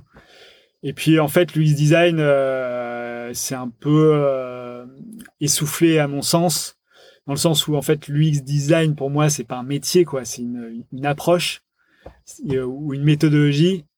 Euh, T'as de l'empathie ou pas pour celui à qui tu vas proposer ton ta machine quoi si t'as pas d'empathie, bah tu vas faire un truc euh, sans du tout faire du UX design. Et t'as énormément de boîtes qui ont aucune empathie, mais qui prennent, un UX designer pour avoir le, cachet euh, UX design et pour se dire ok cette appli a été faite par un UX designer, mais en réalité tous les process ont été complètement éclatés. Il n'y a pas eu du tout de recherche euh, utilisateur, utilisateur focus group, voilà, de focus group. Enfin moi c'est c'est pas le focus group c'est pas forcément ce qui ce qui fait que tu fais une appli UX designée ou quoi. En tout cas il faut avoir de l'empathie pour celui à qui tu vas vendre ton truc quoi. S'il n'y a pas ça c'est un peu compliqué. Et du coup je pense que l'UX est intégré à à peu près tous les métiers quoi si tu le veux bien tant dans le développement c'est intéressant quand même que dans le graphisme que dans le, le marketing que euh, dans le euh, le commerce enfin tu vois mais tu as besoin quand même de euh, tu vois, par exemple, moi, je suis en marketing. L'expérience utilisateur, le comportement des, des, utilisateurs est super importante. Ouais. Il y a beaucoup de méthodologies qui viennent du marketing d'ailleurs. Et je suis capable d'appliquer des méthodologies, de donner des recommandations. Mais par contre, en termes d'exécution, tu vois, moi, j'ai pas la patte design. On est quand même obligé d'avoir plus ou moins des, du coup, pas vraiment des UX designers, mais tu dis euh, plutôt des designers dans ce cas-là. Non, mais en fait, il faut pas forcément le voir comme ça. En marketing, c'est est-ce que tu vas vendre un truc pour faire gonfler ton chiffre d'affaires ou est-ce que tu vas vendre un service qui va vraiment servir apporter à de la valeur apporter de la valeur ouais c'est voilà on parle beaucoup de valeur etc mais en fait c'est ça non mais ouais c'est complètement ça hein. euh, c'est pas du tout la même approche Et si tu es là pour faire gonfler ton chiffre d'affaires. euh, C'est une logique très court terme. Ouais, c'est une logique très court terme Ouais. euh, qui va te desservir à long terme, ça c'est évident. Et du coup, tu, donc cette partie UX, tu l'as fait pendant combien de temps? Pendant 5 ans. Et là, c'est quoi euh, tes clients C'est quoi? C'est plutôt des. Bah, là, les clients, euh, il faut, enfin, tu vois, Orange, par exemple, typiquement, c'est euh, un des plus gros embaucheurs de, du UX designer de Paris, je pense. Et c'est d'ailleurs, euh, je veux pas te dire de bêtises, mais je crois que ça fait partie des trois plus grosses boîtes françaises, en France en tout cas, à travailler avec des freelances aussi. Et bah, sans doute. ouais. avec Samsung et euh, j'aurais pas le troisième, voilà. Mais euh, c'est une, c'est une, ouais, c'est une boîte qui recrute pas mal de freelance, enfin qui Ah. travaille plutôt, Ouais, pas parler de recrutement, mais qui travaille avec pas mal de freelance. ouais. d'accord, bah, euh, ok. Mais parce que du coup, tu vois, tu, tu, en fait, tu changes quand même de, tu changes quand même de métier entre guillemets au fur et à mesure, et donc tes clients changent aussi. À chaque fois, tu dois te repositionner, retrouver des nouveaux clients. Alors, te repositionner, euh, oui, ça dépend comment tu approches ton truc, mais en fait, avoir des clients, c'est pas une affaire que de positionnement, c'est surtout une affaire de rencontre. C'est-à-dire, tu rencontres des gens qui vont te faire travailler avec des gens, qui vont te faire travailler avec des gens, et puis à un moment donné, on va te dire, ouais, mais tiens, euh, toi, euh, tu connaîtrais pas, tu voudrais pas travailler pour, machin. Et très sincèrement, c'est la 95% de mes clients, c'est des gens que j'ai rencontrés, quoi. Et comment tu les ces gens que tu rencontres, comment tu le t'as une c'est des rencontres délibérées. J'aime pas parler de networking, donc euh, j'en parlerai pas. Mais c'est des rencontres délibérées. C'est tu provoques ces rencontres-là ou euh, Alors, Euh. moi, je suis un très mauvais networker, typiquement. tu l'as dit. Voilà, donc, euh, puisque tu en parles. Mais euh, du coup, on peut ne pas en parler. Non non, mais ça- Ça en fait, j'aime pas le mot- dans mon vocabulaire, mais euh, j'aime pas le mot parce que j'aime pas la connotation qu'il y a derrière, euh, qui je trouve une connotation un peu euh, euh, avec une démarche très intéressée. Voilà, c'est très égocentré. Exactement. Mais euh, je pense que quand même c'est important de, de, de créer ce réseau-là euh, sans être intéressé, tu vois. Mais du coup, ça m'intéresse de savoir comment tu as créé un peu ce. C'est important, mais quand tu vas des, dans des, euh, des endroits où le networking se passe, tout le monde est au courant de pourquoi les gens sont là. Donc, en fait, ça devrait bien se passer. Mais moi, typiquement, un de mes plus gros clients, en fait, c'est c'est un. Tu vois, j'étais à l'époque, je bossais de chez moi et euh, je regarde les infos du 13h et je vois un gars qui était dans mon école d'ingénieur, du coup. Ok. Et c'était un sujet sur euh, les mecs qui bossent en short euh, en été dans leur entreprise, quoi. Tu vois, un truc euh, qui a aucun intérêt. Mais il était là et je me dis, euh, attends, mais c'est fou, quoi, ce mec-là. Je le connais, quoi. Ouais, je le connais. Il passe sur le journal de 13 heures, euh, c'est mortel. Et du coup, je lui envoie un petit mail. Je lui dis, ah tiens, euh, il paraît que tu bosses en short, machin. euh, Tu vois, des, trucs à la con, quoi. Et le mec qui me répond, ah ouais, mais tiens, bah on fait un apéro euh, jeudi soir. Ça te dit de venir Euh, Bah ouais, carrément et tout. Et du coup, euh, je vais à l'apéro et puis là, on discute, on discute. Et il me dit, mais tu fais quoi maintenant? Et je lui fais, bah, je fais un peu d'illustration, euh, un peu d'animation, euh, sous Flash et tout. euh. ah mais attends, tu sais pas quoi euh, Moi, j'ai un projet d'animation, euh, 21 épisodes et tout. euh, ça te dit de le faire Et voilà, on l'a fait quoi. C'est marrant, j'ai l'impression que je sais pas si c'est. c'est que euh, comme ça quoi. En fait, c'est à partir du moment où, où ça commence à être intéressé, parce que là, c'était pour le coup, ça n'était vraiment pas du tout. Bah, ça change le, le rapport à la personne avec qui tu parles. Et, euh, et donc voilà quoi. Mais forcé- il y a un moment forcément où ça devrait arriver, hein, le, le fait d'être intéressé. Aujourd'hui, c'est quelque chose que tu continues de nourrir, euh, ton réseau. Euh, je sais pas, par exemple, tu fais des événements, euh, tu essaies de, de, de te positionner, entre guillemets, euh, ou c'est quelque chose que tu fais plus vraiment et euh, t'as- Alors, je, me positionner, euh, enfin, je pense que ma position est assez claire aujourd'hui, c'est-à-dire que voilà, je fais de la réalisation de films graphiques et euh, j'offre un package assez complet, c'est-à-dire que je fais pas juste le- la technique du Oui. motion, quoi, tu vois. tu donnes un peu, tu livres un peu le, le projet un peu clé en main. euh, Le client, il a son idée et toi, tu lui livres Voilà, quelque chose de fini. voilà, quoi. c'est ça. Et euh, on essaie de travailler ensemble pour avoir le, le meilleur projet. Et euh, voilà, mais j'ai j'ai zappé ta question du coup. Euh, C'était sur euh, si tu continuais de. Comment est-ce que tu continuais d'entretenir ce réseau-là? Est-ce que tu avais d'autres. euh, Donc Pour- on peut, pour ouais, on peut pas parler d'entretien parce que c'est pas vraiment un truc de très, euh, très palpables enfin, réfléchi, réfléchi, ouais. quoi. Tu vois, je me dis, je me dis pas le matin, ah, tiens, aujourd'hui je vais entretenir mon réseau, quoi. Mais en réalité, il y a plein de gens qui te disent de le faire et ils ont complètement raison. Enfin, moi, je, je pense pas que je sois un exemple forcément rassurant. En fait, au fil des années, tu te dis, euh, j'ai quand même de la chance parce que j'ai- tu vois, j'ai du taf. Euh, je sais pas à me plaindre, j'ai jamais de gros trous. euh, voilà, il y a toujours des gens pour me rappeler, etc. Et euh, des gens ils me disent ouais non mais c'est pas de la chance, tu as provoqué, etc. Mais c'est quand même assez ténu quoi. Parce que les clients aujourd'hui viennent à toi, tu fais pas de prospection directe? Je fais très peu de prospection et à chaque fois j'ai commencé à faire de la prospection les, et j'avais des clients qui venaient avant même que j'ai fini de faire la prospection. Et est-ce que tu leur demandes euh, comment comment t'expliques que ces gens-là viennent? Ils viennent par recommandation, ils viennent parce qu'en fait euh, ils ont vu ton travail sur internet ou euh, T'arrives à savoir un peu pourquoi ces gens-là viennent à toi? Bah, Souvent, ils viennent à moi parce que ils savent que j'ai travaillé pour un tel. D'accord. Mais parfois, ça arrive qu'ils viennent de nulle part et voilà. Et puis j'ai des clients réguliers, euh, tu vois, qui qui me font bosser quand même pas mal euh, dans l'année. Mais bon, on te le dira jamais assez. Il faut jamais avoir un seul client régulier. Du coup, il faut toujours aller chercher à droite à gauche. Et, euh, voilà. quand on, on s'est vu la première fois, tu me parlais au fait d'un sujet dont on parle assez peu, mais que par exemple, toi, tu me disais que tu avais une saisonnalité. Enfin, tu avais pas, vraiment une saisonnalité, mais tu avais des pics dans l'année. Voilà, j'ai des pics dans l'année et euh, qui se trouvent euh, être euh, bizarrement placés. Quoi. Ouais, tu me disais, attends, je me souviens plus, pas janvier justement, février-mars. Voilà, non, les, les, les pics, c'est plus pour moi, genre mai, juin, juillet. Là, en ce moment, tu vois, je, suis sur un méga pic. Et pourtant, et en février, mars, ça se calme un peu, quoi. Et, et du coup, comment est-ce que tu Comment est-ce que tu arrives à lisser ton, ton revenu? C'est-à-dire que bah, il y a forcément des périodes où tu gagnes euh, plus d'argent que, que d'autres, et, et, pourtant ton, ton niveau de vie entre guillemets change pas euh, d'un mois à l'autre. Est-ce que as, je sais pas, tu mets de l'argent de côté, tu les, tu les, tu les mets sur un compte précis, comment tu fais pour pas y toucher ou euh, t'organiser sur une année? Alors moi, j'essaye de faire en sorte d'avoir toujours trois mois d'avance, tu vois, pour voir venir. C'est-à-dire que tu as trois mois de revenus euh, que tu essaies de, sauvegarder. Donc je sais s'il y a un mois qui, qui, qui, est vraiment mauvais, ou j'ai vraiment pas de boulot, etc. Euh, je sais que pour le mois d'après, il faut absolument que je cherche parce que je serai payé encore un mois après. Quoi. Du coup, ouais, c'est euh, ça à chaque fois dans tous les... Trois mois, ça correspond à une période de... voilà, de j'ai pas, il faut que je trouve, j'ai trouvé. Ok. Ok. Et c'est toujours... Ok. Si on revient sur... du coup, je te posais la question sur Moon Palace. Ouais ah oui, c'est vrai. Euh, mais tu vois, j'ai pas oublié. Euh, du coup, aujourd'hui, tu donc t'as, préf... voulu faire le choix finalement de ne pas avoir Alexandre Soubrier, mais plutôt euh, Moon Palace. Bah, en fait, Moon Palace a toujours été ma vitrine créative. Donc aujourd'hui, je peux difficilement m'en, démarquer parce que c'est ce qui a fait voilà, ce que je fais aujourd'hui.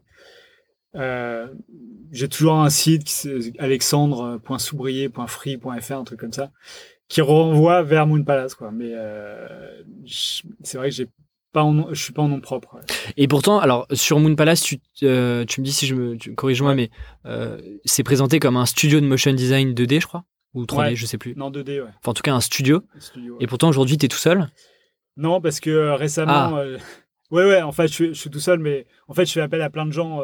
c'est ce qu'on se disait au tout début. Comédien, voix enfin, comédien, voix off, euh, sound designer, musicien, etc. Du coup, bon, ça ressemble un peu à un studio, mais concrètement, j'ai pas le statut SAS ou euh, SARL, etc. Et c'est quoi la vision que tu as de ton activité? Là, ça fait 15... Non, ça fait 10 ans? Non, ça, fait un peu plus, ça fait du coup... 3... Euh, ouais, ça, Fait, ça fait ouais, 14 ans, je crois que je suis free. Ok. Donc voilà. Et bah, comme je l'ai dit, tu vois, la vision, elle, elle est, elle est assez à court terme. Enfin, jusqu'à maintenant. Hein. C'est-à-dire qu'à une époque, j'étais flasher pendant ouais, 4-5 ans, ensuite UX designer 4-5 ans, et puis là, depuis 2-3 ans, je suis vraiment motion designer. Enfin, tu vois, même si je faisais de l'animation en flash à l'époque, etc. Du coup, ma vision, euh, comme je te disais, j'ai pas envie de devenir un studio et de monter. Euh, voilà, moi, ce qui me plaît, c'est vraiment de toucher au truc euh, technique. ouais, d'être sur la prod pure, quoi. Ouais. Faire d'illustration, etc. Et je pense que mon désir de jeunesse de faire de la bande dessinée au départ est toujours un peu là. C'est-à-dire que j'aimerais bien faire un livre édité, quoi. Enfin, je crois que ce serait mon Graal, quoi. Bah, ça, ça fait, ça fait partie des questions que je te posais parce que euh, quand on écoute ton podcast. Euh, bah oui, ouais, évidemment, mon podcast, euh, c'en est l'illustration complète, quoi. Je me dis, c'était pas possible qu'Alexandre se dise pas un jour, mais moi aussi, moi aussi, j'ai envie de faire comme eux, quoi. Bah ouais, en fait, j'ai remarqué que souvent les gens faisaient des podcasts qui correspondaient à, eux-mêmes quoi et du coup moi ce qui, est moi c'est euh, voilà les questions que je pose elles sont pas anodines c'est les questions qui m'ont intéressé à une époque c'est comment tu es resté sur ta vision initiale de voilà, je veux faire de l'illustration, comment tu as réussi à en vivre et euh, comment tu te vois 10 ou 20 ans après euh, avec euh, ce, ce, bagage quoi, illustratif. Mais tu vois, ça m'intéresse parce que moi, je suis encore un tout bébé freelance par rapport à toi, mais, mais tu vois, je, en ce moment, je suis beaucoup de. Alors, moi, ma culture est plutôt américaine, du coup, même en, termes de modèle, entre guillemets. Et c'est vrai que depuis plusieurs mois, euh, moi, les modèles que j'ai, c'est des personnes que tu connais, je sais pas si tu les connais, mais des Paul Jarvis, des euh, Brian Cassel, qui sont des un peu des solo euh, solopreneurs, un peu, ils se revendiquent un peu comme des, des artisans, des, des, gens qui qui veulent pas grossir, tu vois, qui, qui veulent rester bah, maîtres de ce qu'ils font, etc. Et c'est des questions que je me pose, tu vois. Est-ce que ça serait intéressant de monter un, un petit collectif autour de, de sujets de content marketing, etc. Et je me dis, comment est-ce que toi tu fais pour euh, est-ce que tu as, l'ambition je sais pas d'avoir une activité aussi euh, euh, plus importante aussi gagner plus d'argent? Est-ce que ça fait partie de tes motivations ou tu préfères tu vois comment est-ce que tu arrives à jouer là-dessus en restant tout seul mais potentiellement en augmentant tes revenus ou en travaillant sur des projets plus ambitieux alors l'argent fait pas partie de mes motivations. D'accord. Mais ma motivation première c'est vraiment m'amuser quoi. Et tous les projets c'est génial que enfin, je trouve ça super noble. quoi? Je trouve ça super noble comme euh, alors noble je sais pas mais en tout cas euh, si j'ai pas ce, ce, côté où je, je m'éclate en fait euh, tu vois j'ai beau gagner 10 millions si je suis trader et que je dois suer 100 EO pour avoir mes 10 millions à la fin du mois ça m'intéresse pas quoi. Tu vois j'aurais l'impression d'avoir une vie complètement vide quoi. Et moi ce qui me remplit vraiment ouais c'est c'est créer. Et ça j'ai mis beaucoup de temps à à m'en rendre vraiment compte, quoi. À chaque fois que je, me mets dans un truc créatif, pour, pour moi, c'est le, je suis dans un état de ouais, de, de, plaisir hein, immense, quoi. Voilà. Et ça ressemble à quoi ces process créatifs, justement, dans, dans, dans une semaine d'Alexandre sur un, sur un client ça, ça, ressemble à quoi? Il y a une grosse phase d'inspiration? C'est quoi un peu les grosses étapes euh, bah, en... qui sont peut-être propres à toi hein? Les, bah, c'est euh, beaucoup de recherche, beaucoup de euh, ouais, de, euh, voilà, de, de s'aérer l'esprit, d'aller chercher ce qui va plaire aux clients. parce que là, on est quand même dans un truc de commande. Donc, il faut que ça corresponde un peu à ce que le client attend, ça correspond à ce que toi, tu as envie de faire, ça correspond à... Voilà, il y a, y, y a, plein de paramètres qui rentrent en jeu. Et la phase créative, ça passe aussi par beaucoup de discussions, euh, beaucoup d'échanges. Avec le client ou avec d'autres euh, Bah ça dépend des clients. Des fois les clients ils ont pas du tout envie d'échanger. Du coup euh, tu fais ton truc et puis tu leur livres un truc et puis voilà. Et mais il y a avec des étapes de validation quand même qu'il faut pas oublier parce que sinon tu te perds dans des, des heures et des heures de prod inutiles. Et, et puis il y a des clients qui adorent et du coup tu échanges et en fait le, le, truc est vachement constructif. Et, c'est aussi ça qui me plaît. Quoi. Et c'est quoi tes méthodes? Tu... Alors je sais qu'aujourd'hui, du coup, tu bosses, donc, euh, enfin, euh, tu as un bureau euh, chez euh, Remix euh, ouais. Coworking. Est-ce que, je sais pas, parfois tu préfères bosser de chez toi, un peu l'artiste qui va bosser seul dans son coin? Est-ce que tu as des. Euh, T'es peut-être plus efficace le matin? Est-ce que tu as des. Je, Alors, je suppose qu'en 15 ouais. ans, tu as réussi un peu à te connaître et à, à, savoir ce qui fonctionne pour toi Ouais, mais j'ai bossé 5 ans chez moi tout seul. Et, euh, et, en fait, je me suis dit que c'était vraiment mon truc, etc. Et en fait, je rencontre pas mal de gens dans les espaces de coworking qui ont fait la même chose, peut-être qui sont pas arrivés jusqu'à 5 ans ou quoi, et, euh, et qui disent qu'en fait, le, le fait d'être en espace de coworking, ça a complètement changé la vie. Et c'est la vérité. En fait, tu, tu rencontres le, le vrai monde, quoi, de la vraie vie. Tu vois, quand tu es derrière ton écran sur Internet, tu rencontres des gens sur des forums, tu rencontres des bêtes d'artistes, des gens qui sont euh, hyper haut niveau. Et si tu les as vus, c'est que déjà, ils sont parvenus à toi par un biais, soit euh, qui, qui, sont déjà connus, soit, Mhm. qui sont, soit populaires ou quoi. Mais en tout cas, s'ils ont réussi à te choper, c'est qu'ils ont fait le travail d'aller te choper, quoi. Et du coup, tu ne rencontres que des gens euh, hyper haut niveau. Euh, complètement. Et, et, tu te dis, qui mais, sont déjà super avancés ouais, par rapport à super toi. Avancés. Et tu te dis pourquoi moi je suis pas à leur niveau? Bah ils ont plus travaillé que toi, donc euh, arrête tes conneries. Et, euh, et en fait, le fait de rencontrer des gens dans la vraie vie, en fait, ça te confronte à des gens qui te disent bah attends, ce que tu fais, c'est vachement bien. tu devrais mieux peut-être mieux faire ça comme si. Faire... Enfin voilà, tu vois, ils te donnent des conseils, ils te donnent leur vision. Et, et pour moi, ça a été assez euh, salvateur parce que, euh, enfin, salvateur, j'avais pas grand chose à sauver, mais euh, le fait de rencontrer des gens qui parlent de ton travail, ouais. c'est vachement bien. Quoi. Tu échanges avec, sur ton travail et le travail des autres. C'est vrai que moi, je, travaille beaucoup chez moi. Et Rémi, qui est passé sur, le podcast, m'avait dit mais, mais Alexis, enfin, sors de chez toi, quoi.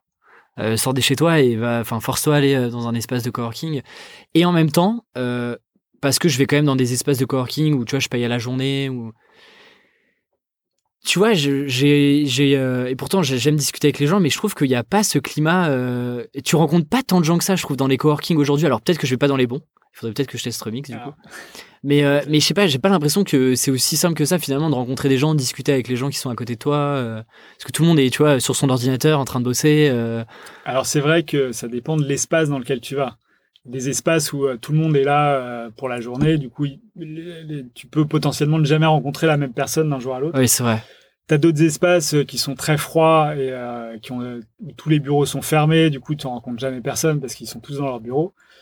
Euh, tu as d'autres espaces où il y a tellement de monde qui va, qui vient, que c'est juste impossible de communiquer. quoi. Ou alors, euh, tu es, une bête de, de mondain, quoi, ou je sais pas. Et puis, euh, il y a d'autres espaces beaucoup plus euh, soit intimistes, soit euh, qui ont envie vraiment de valoriser les gens de leur communauté. Par exemple, le remix, c'est ce qu'ils font. Mais avant, j'étais dans un espace qui s'appelle le laptop. Ah oui? Qui Ouais, et qui a un petit espace de coworking. Enfin, ils en ont plusieurs maintenant. Et où vraiment, si tu rencontres pas des gens, c'est que Mais attends, t'as pas envie de rencontrer. Quoi. Rémi, il était aussi? Voilà, Rémi, j'ai rencontré au laptop. D'accord, donc vous vous connaissez? Ah ouais, ouais complètement, ouais. Le monde des petits, je, tu vois, je, je me souvenais pas, euh, je, je, je, me souvenais pas que tu m'en avais parlé. Euh... Ouais, ouais, bah, quand on s'était vu, je t'avais dit que je le connaissais. En fait, je pensais que c'était par ce biais-là que tu avais euh, vu mon podcast ou quoi. non, pas du tout. En fait, pas du tout. Et bah, transition parfaite, c'était pas préparé, mais je voulais qu'on parle justement du podcast. Ouais. Effectivement, moi, je t'ai pas du tout connu par Rémi, du coup. Euh, mais euh, par ton podcast parce que euh, j'écoute beaucoup de podcasts et j'adore découvrir des podcasts qui sont aussi différents, qui sortent de l'entrepreneuriat, de la start-up, etc. Aujourd'hui, il y a 35 et 34 épisodes, 35 épisodes. 34. 34 épisodes. 35e sort bientôt. Enfin, peut-être que quand ce podcast sera diffusé, il y aura déjà 35. Alors, on va dire qu'il y a 35 épisodes. tu disais, c'est quoi la, pourquoi est-ce que tu as vraiment voulu créer Est-ce que ce podcast-là, tu l'as créé pour toi, pour euh, gagner en visibilité euh, pour ton activité euh? C'est quoi un peu, le, un peu la, genèse de ça, la, motivation première de créer ce podcast-là Alors en fait, c'est une somme d'opportunités et de désirs. Enfin, je sais pas si on peut. non, mais si ça, se dit. en fait, le remix, du coup, là où je suis, il proposait de monter une radio et demandait à des gens qui étaient là depuis six mois, parce qu'il faut avoir fait six mois au remix, euh, s'ils voulaient participer à la radio. Et, euh, enfin voilà, il fallait proposer des émissions et ils disaient oui, non. Euh, enfin, ils disent rarement non. En tout cas, si tu as une émission à proposer, tu l'as fait, tu l'enregistres dans le studio et c'est diffusé sur, la, sur un site qui est la remixradio.fm, je crois, un truc comme ça. Et voilà, et du coup, tu as plein de podcasts au sein de ce truc. Et moi, ils m'ont dit, euh, bah, si tu as un, désir d'émission, vas-y, euh, dis-nous et fais-le. quoi. Et euh, je me suis aperçu que j'ai, enfin, j'avais très envie de faire des entretiens, tu vois, des entretiens longs avec des personnes en face à face, parce qu'en fait, je, je, kiffe vraiment parler avec les gens et écouter ce qu'ils ont à dire. Tu fais jamais de, tu fais jamais de podcast à distance? Bah, j'ai essayé une fois, mais c'est. Enfin, tu veux dire par téléphone, un truc comme ça? Ouais, ouais, pas, ouais, pas physiquement. Que... Bah, j'ai essayé euh, un de mes podcasts. À vous de repérer lequel. Non, mais euh, j'ai essayé un. En fait, c'est un peu euh, différent parce que tu vois pas la. Tu vois pas la personne. Quoi. La personne en face. Enfin, après, il n'y avait pas de Skype quand on l'a fait, mais tu vois pas, t'as pas les mêmes échanges, quoi. Mmh, je comprends. Du coup, c'est un peu plus distant et c'est moins, moins sympathique, j'ai trouvé. Donc du coup, euh, tu euh, donc as cette opportunité-là de, de, du remix. Ouais. Toi, l'envie de faire des interviews longues. Voilà. Et puis surtout, j'écoutais beaucoup de podcasts et euh, en particulier, j'avais fait une formation de motion design pour monter en compétences en ligne. Et, et, là, ils proposaient des podcasts. Et là, les podcasts qu'ils proposaient, c'était des interviews d'animateurs justement et de motion designers plus ou moins connus sur des formats d'une heure. Et je trouvais ça mais absolument génial. Je me disais, les mecs, ils ont tout compris, quoi. Ils rencontrent euh, leurs idoles, même si bon, eux étaient déjà vachement haut placés. C'est Créatif Collective ou c'est pas celui-ci? Non, alors le collectif podcast, c'est un monté par un gars qui s'appelle Ashtorp, qui est une, sommité dans le monde du motion, enfin du plutôt du film. Et, film d'animation, c'est film d'animation. je crois qu'il a participé à des films comme Ghost in the Shell, des choses comme ça. Ok pas le film animé, mais le film en 3D. Ouais. Euh, il a fait des courts métrages, des choses comme ça, et puis en fait, il interviewe tous les créatifs qui ont participé à tous les Marvel, Spider-Man, les machins. Enfin, Alors, vraiment des gros gros euh, créatifs bien dans l'industrie du film. Quoi. Et donc ça, c'est le podcast s'appelle Collective Podcast. Ah ok, ok. Alors celui-là, il a été proposé par les gars de l'école de motion design, mais il proposait aussi d'autres qui étaient un peu plus petits, un peu plus euh, confidentiels. D'accord. Parce que ça s'adresse aux animateurs essentiellement. Mhm. Ils interviewaient surtout les animateurs de motion design. Et ça aussi, euh, je trouvais ça passionnant. Quoi. Et tu t'es dit, il n'y a pas ça en France?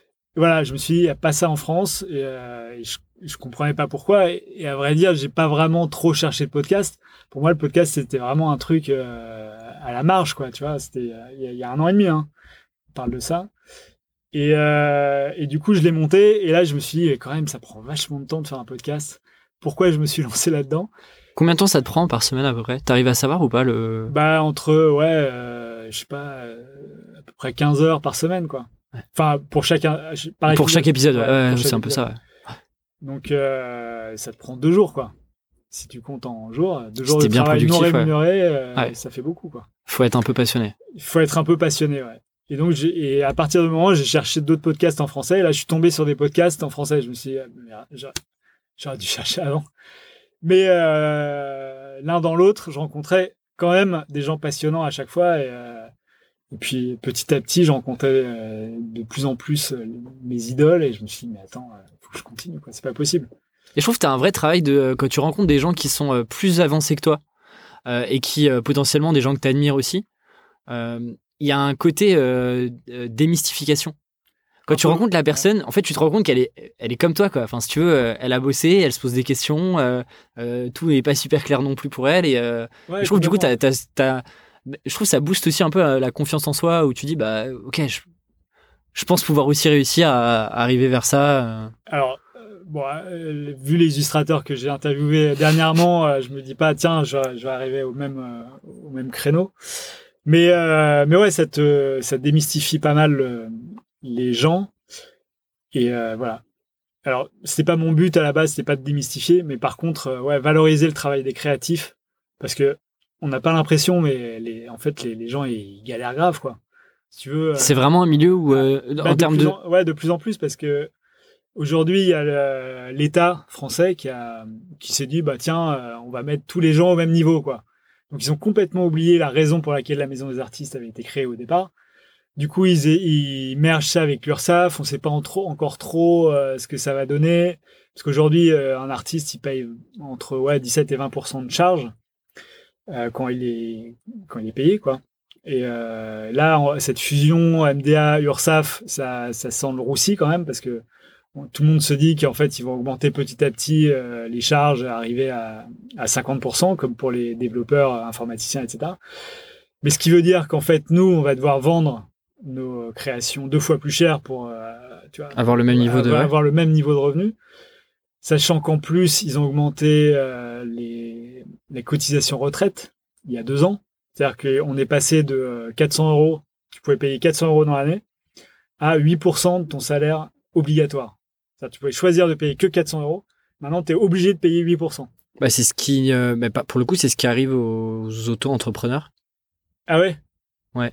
C'est-à-dire que ça change aussi pour les auto-entrepreneurs? Bah, il me semble, euh, il faudrait vérifier. Mais Parce que là, euh, je te parle de cotisation retraite. Ouais, je cotisation retraite. Je me demande si c'est 8% ou c'est pas 2%. On a, on a une petite ligne quand tu payes tes URSAF, tu as une petite ligne.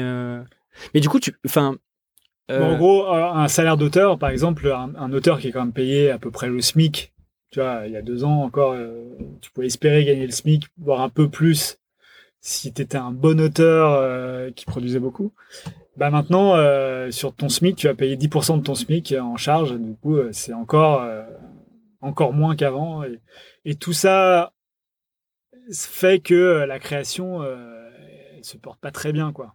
Mais comment comment t'expliques ça? C'est que, par exemple, les clients euh, ont pas les budgets, veulent pas mettre les budgets, euh, revalorisent pas ça? Ou comment t'expliques que euh, l'artiste est un peu le Alors là, c'est pas tellement une question de client, c'est plus une question de gouvernement. C'est-à-dire pourquoi l'État euh, ne valorise pas plus ses auteurs que ça, sachant que tout est fait hein, pour les valoriser euh, théoriquement, quoi. C'est-à-dire qu'il y a des on a le plus gros salon du livre euh, et de la presse jeunesse en Europe, je crois, au- à Montreuil, qui se tient fin novembre. Euh, Oui, parce il y a que des, des questions de droits d'auteur qui n'existent pas en Amérique, par exemple. Euh, Tu vois, moi, quand j'ai euh, facturé les droits d'auteur des Américains, ils m'ont dit, ouais, tu te fous de ma gueule, euh, j'ai jamais facturé ça, quoi. oui, parce que là, c'est vrai que tu parles de OK, je- parce que dans ma tête, j'avais euh, la vision, euh, par exemple, illustrateur, mais euh, par exemple faire de l'illustration pour des pour des clients euh, entreprises. Là Ouais. où on parle de euh, plutôt euh, quand tu t'édites et que tu fais de l'édi- enfin Euh, Ouais, en fait, à partir du moment où tu as des droits d'auteur, tu peux être à la maison des artistes. OK. À partir du moment où tu factures des droits d'auteur. C'est-à-dire si tu es illustrateur, que ce soit pour des entreprises, que ce soit pour la presse, que ce soit pour l'édition, que ce soit pour n'importe quoi, à partir du moment où tu as cette ligne droit d'auteur, en fait, tu payes non seulement moins de TVA, tu es à 10% de TVA, mais en plus, tu, tu, euh, tu peux être à la maison des artistes et donc payer moins de charges. OK. Et. Et du coup, ouais, voilà, ce podcast sert aussi à mettre en avant et à mettre en lumière ces gens-là. Ouais. Est-ce que tu l'as fait aussi dans un objectif business euh, pour euh, te faire connaître ou pas du tout? Alors, c'est un peu euh, mon problème, c'est que je te dis, moi, je n'ai pas la perspective, je vais gagner plein de thunes avec ce, ce truc-là. Du coup, euh, c'était pas tellement dans une perspective business, mais bien pour dans une perspective, je m'éclate, j'ai rencontré des gens que j'admire, etc. Aujourd'hui, euh, il faut bien que je me rende à l'évidence et il faut que je me pose des questions sur le podcast et savoir comment il va évoluer, euh, comment je peux faire pour euh, qu'il y ait une petite rémunération ou euh, tu vois que que j'y passe pas tout mon temps quoi. Que, je- Et et, que mon justement travail de freelance puisse sponsoriser mon travail de podcasteur. et justement, tu le vois comment un peu le t'as, déjà des pistes, des idées sur peut-être faire évoluer le podcast. Tu t'as, Bah, déjà fait, des idées sur En podcast, le, les, les, enfin, ça se cherche encore. Enfin, en tout cas, il y a un an, ça cherchait. Euh, Aujourd'hui, euh, les gens trouvent plus ou moins des trucs. Soit tu te fais sponsoriser et du coup, tu es obligé de mettre une ligne dans ton podcast en disant, euh, voilà, c'est sponsorisé pub, quoi, par ouais, ouais. c'est sponsorisé. Soit tu as des Patreons, tu sais, où les, les Ouais. gens donnent ce qu'ils veulent sur, sur ton podcast, ou encore, t'as, je sais pas, tu ouais, as les annonceurs, des gens comme ça. Mais il faut savoir que pour chacun de ces manières de te faire rémunérer, il faut avoir un certain niveau d'écoute. Et du coup, il faut travailler à, augmenter ton niveau d'écoute avant de pouvoir euh, soit te faire sponsoriser, soit aller sur un Patreon, etc. Bah, c'est comme le réseau, c'est comme tout. euh, il faut il faut le faire, il faut l'anticiper avant d'en avoir vraiment besoin. voilà, euh. ouais, il faut l'anticiper. ouais. Aujourd'hui, il y a des il y a des choses que tu mets en place justement pour faire grossir la communauté, grossir faire grossir cette audience. euh. Bah, il faudrait que je, je mette euh, typiquement euh, dix fois plus de choses en place, mais euh, comme des newsletters, euh, comme des. euh, là, je fais, j'avais monté un Instagram il y a trois mois pour faire grossir, tu vois. Et Instagram, c'est pas mal pour, tu vois, pa- faire papillonner le réseau. quoi. Bah, surtout sur ta cible et tes auditeurs qui sont. euh, Ouais, c'est ça, ouais. Enfin, oui. Donc voilà, après les gens en parlent, les gens s'inscrivent, euh, et voilà, donc j'essaie de faire augmenter ça. Et, et voilà. Et puis le fait que les gens en parlent, etc. Mais je fais pas beaucoup, beaucoup de com sur ce podcast. Du coup, euh, du coup voilà, il faudrait que j'en fasse typiquement euh, clairement plus quoi. J'ai deux trois questions plus personnelles avant de, de terminer sur les sur les questions que je, je pose régulièrement. euh. Et c'est une question que je pose depuis quelques épisodes et que j'aime beaucoup parce que j'aime beaucoup les, les réponses et les, les questions que les gens se posent. C'est la première, c'est c'est quoi la réussite pour toi? C'est une question super large. Ouais. Bah, en fait, je pose beaucoup la question et euh, finalement, je me la pose pas plus que ça, bizarrement. Mais euh, ouais, la réussite, euh, pour moi, c'est euh, en fait faire ce qui te plaît, typiquement, et arriver à en vivre correctement. Aujourd'hui, tu penses que tu as réussi ou pas? Je pense qu'il y a toujours moyen de, de réussir mieux. Et ouais, il y a toujours moyen de réussir mieux parce qu'en fait, la, faire ce qui te plaît, ça, ça englobe plein de choses, quoi.